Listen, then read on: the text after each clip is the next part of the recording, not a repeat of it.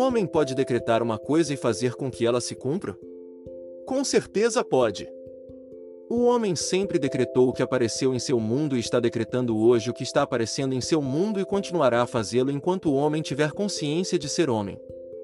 Nenhuma coisa jamais apareceu no mundo do homem a não ser o que o homem decretou que deveria aparecer. Você pode negar isso, mas, por mais que tente, não pode refutá-lo, pois esse decreto se baseia em um princípio imutável. Você não ordena que as coisas apareçam por meio de suas palavras ou afirmações em voz alta. Essa repetição veemente é, na maioria das vezes, a confirmação do oposto. A decretação é sempre feita em consciência. Ou seja, todo homem tem consciência de ser aquilo que ele mesmo decretou ser. O homem mudo, sem usar palavras, tem consciência de ser mudo. Portanto, ele está decretando que é burro. Quando a Bíblia for lida sob essa perspectiva, você descobrirá que ela é o maior livro científico já escrito. Em vez de ver a Bíblia como o registro histórico de uma civilização antiga ou a biografia da vida em comum de Jesus, veja-a como um grande drama psicológico que ocorre na consciência do homem. Reivindique-a como sua e, de repente, o Senhor transformará seu mundo dos desertos áridos do Egito para a terra prometida de Canaã. Todos concordam com a afirmação de que todas as coisas foram feitas por Deus e que sem ele nada do que foi feito existe, mas o que o homem não concorda é com a identidade de Deus. Todas as igrejas e sacerdócios do mundo discordam quanto à identidade e à verdadeira natureza de Deus.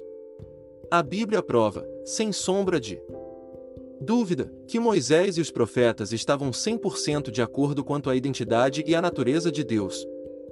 E a vida e os ensinamentos de Jesus estão de acordo com as descobertas dos profetas da antiguidade. Moisés descobriu que Deus é a consciência do ser humano, quando declarou estas palavras pouco compreendidas.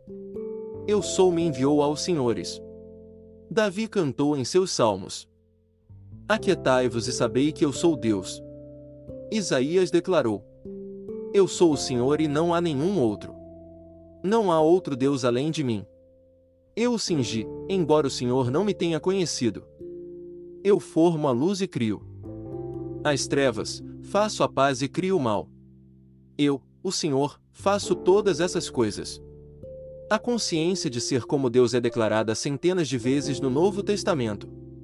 Para citar apenas alguns: Eu sou o pastor, eu sou a porta, eu sou a ressurreição e a vida, eu sou o caminho, eu sou o Alfa e o Ômega, eu sou o princípio e o fim, e novamente.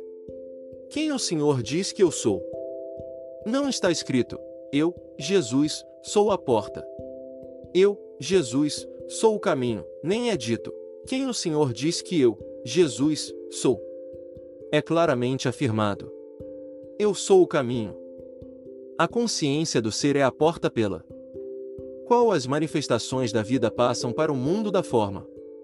A consciência é o poder ressuscitador, ressuscitando aquilo que o homem tem consciência de ser. O homem está sempre imaginando aquilo que ele tem consciência de ser. Essa é a verdade que torna o homem livre, pois o homem está sempre se autoprisionando ou se autolibertando. Se você desistir de todas as suas crenças anteriores em um Deus separado de si mesmo e reivindicar Deus como sua consciência de ser, como fizeram Jesus e os profetas, transformará seu mundo com a compreensão de que, eu e meu Pai, somos um. Essa afirmação, eu e meu Pai somos um, mas meu Pai é maior do que eu, parece muito confusa, mas se for interpretada à luz do que acabamos de dizer sobre a identidade de Deus, você a considerará muito reveladora. A consciência, sendo Deus, é como o Pai. O que você tem consciência de ser é o filho dando testemunho de seu pai e como concebedor e suas concepções. O concebedor é sempre maior do que suas concepções, mas permanece sempre uno com sua concepção. Por exemplo, antes de ter consciência de ser homem, você primeiro tem consciência de ser. Depois, torna-se consciente de ser homem. No entanto, você permanece como concebedor, maior do que sua concepção, o homem. Jesus descobriu essa verdade gloriosa e declarou que era um com Deus, não um Deus que o homem havia criado. Pois ele nunca reconheceu tal Deus. Ele disse: se algum dia vier alguém dizendo: Olhe para cá ou olhe para lá, não acredite, pois o reino de Deus está dentro de você. O céu está dentro de você. Portanto, quando está registrado que ele foi para junto de seu pai, isso está dizendo para vocês que ele se elevou em consciência até o ponto em que estava apenas consciente de ser, transcendendo assim as limitações de seu conceito atual de si mesmo, chamado de Jesus. Com a consciência de que todas as coisas são possíveis, ele disse: Você decretará uma coisa e ela acontecerá. Esse é o seu decreto, elevar-se em consciência até a naturalidade de ser a coisa desejada. Como ele disse: E eu, se for elevado, atrairei todos a mim. Se eu for elevado em consciência à naturalidade da coisa desejada, atrairei a manifestação desse desejo para mim. Pois ele afirma: Ninguém vem a mim, a não ser que o Pai dentro de mim o atraia, e eu e meu Pai somos um. Portanto, a consciência é o Pai que está atraindo as manifestações da vida para você. Você está, neste exato momento, atraindo para o seu mundo aquilo que agora tem consciência de ser. Agora você pode ver o que significa: é preciso nascer de novo. Se estiver insatisfeito com sua expressão atual na vida, a única maneira de mudá-la é desviar sua atenção daquilo que lhe parece tão real e elevar sua consciência para aquilo que deseja ser. Você não pode servir a dois senhores, portanto, desviar sua atenção daquilo que lhe parece tão real e elevar sua consciência para aquilo que deseja ser portanto, tirar sua atenção de um estado de consciência e colocá-la em outro é morrer para um e viver para o outro. A pergunta quem o Senhor diz que eu sou não é dirigida a um homem chamado Pedro por alguém chamado Jesus. Essa é a pergunta eterna dirigida a nós mesmos pelo nosso verdadeiro ser. Em outras palavras, quem o Senhor diz que é? Pois a convicção que você tem de si mesmo, ou a opinião que tem de si mesmo, determinará a sua expressão na vida. Ele afirma: Você acredita em Deus, acredite também em mim. Em outras palavras, é o eu sou dentro de você. Que é esse Deus. Portanto, a oração é vista como reconhecimento de si mesmo como sendo aquilo que você deseja agora, em vez de sua forma de aceitação de pedir a um Deus que não existe aquilo que você deseja agora. Então, não consegue ver por que milhões de orações não são respondidas.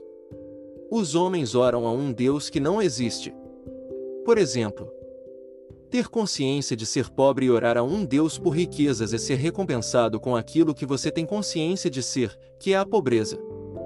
Para serem bem-sucedidas, as orações devem ser reivindicativas em vez de mendicantes. Portanto, se quiser orar por riquezas, abandone sua imagem de pobreza negando a própria evidência de seus sentidos e assuma a natureza de ser rico. Foi-nos dito: Quando orar, entre em segredo e feche a porta. E aquilo que seu pai vê em segredo, com isso ele o recompensará abertamente. Identificamos que o pai é a consciência do ser. Também identificamos que a porta é a consciência do ser. Portanto, fechar a porta é fechar aquilo que eu agora tenho consciência de ser e afirmar que sou aquilo que eu desejo ser. No exato momento em que minha afirmação é estabelecida até o ponto da convicção, nesse momento começo a atrair para mim a evidência de minha afirmação. Não questione o modo como essas coisas aparecem, pois nenhum homem conhece esse modo. Ou seja, nenhuma manifestação sabe como as coisas desejadas aparecerão. A consciência é o caminho ou a porta pela qual as coisas aparecem. Ele disse: Eu sou o caminho, não é eu, Jesus, que sou o caminho, mas, eu sou. A consciência do ser é o caminho pelo qual as coisas virão. Os sinais sempre vêm depois. Eles nunca precedem. As coisas não têm realidade a não ser na consciência. Portanto, obtenha a consciência primeiro e a coisa será obrigada a aparecer. Foi dito: Busquem primeiro o reino dos céus e todas as coisas lhe serão acrescentadas. Obtenha primeiro a consciência das coisas que está buscando. É isso que quer dizer com: decretareis uma coisa e ela se realizará. Aplique esse princípio e saberá o que aprove-me e veja.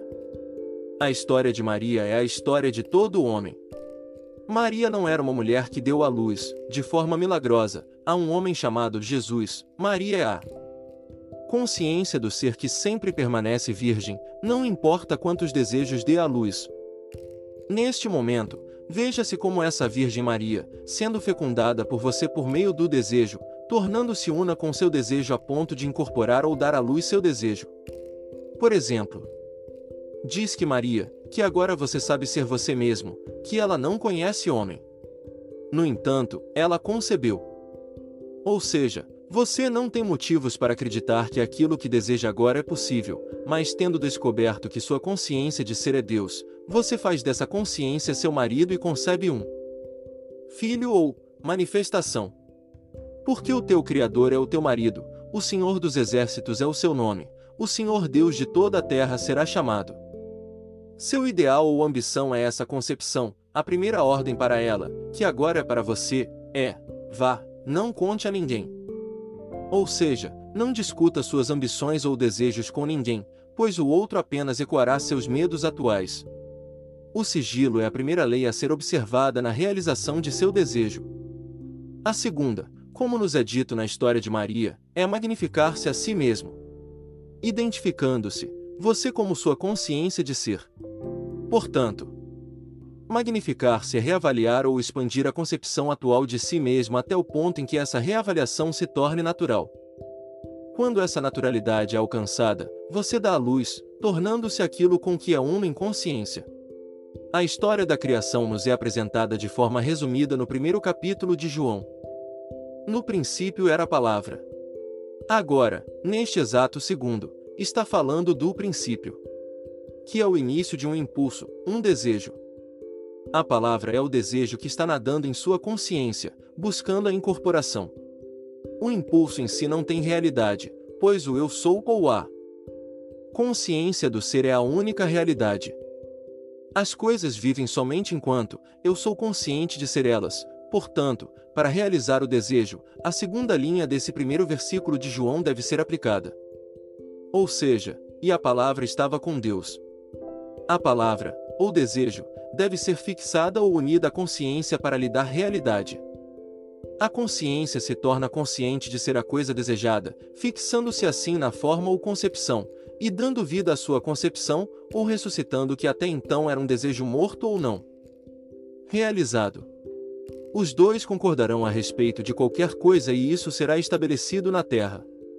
Esse acordo nunca é feito entre duas pessoas. É entre a consciência e a coisa desejada.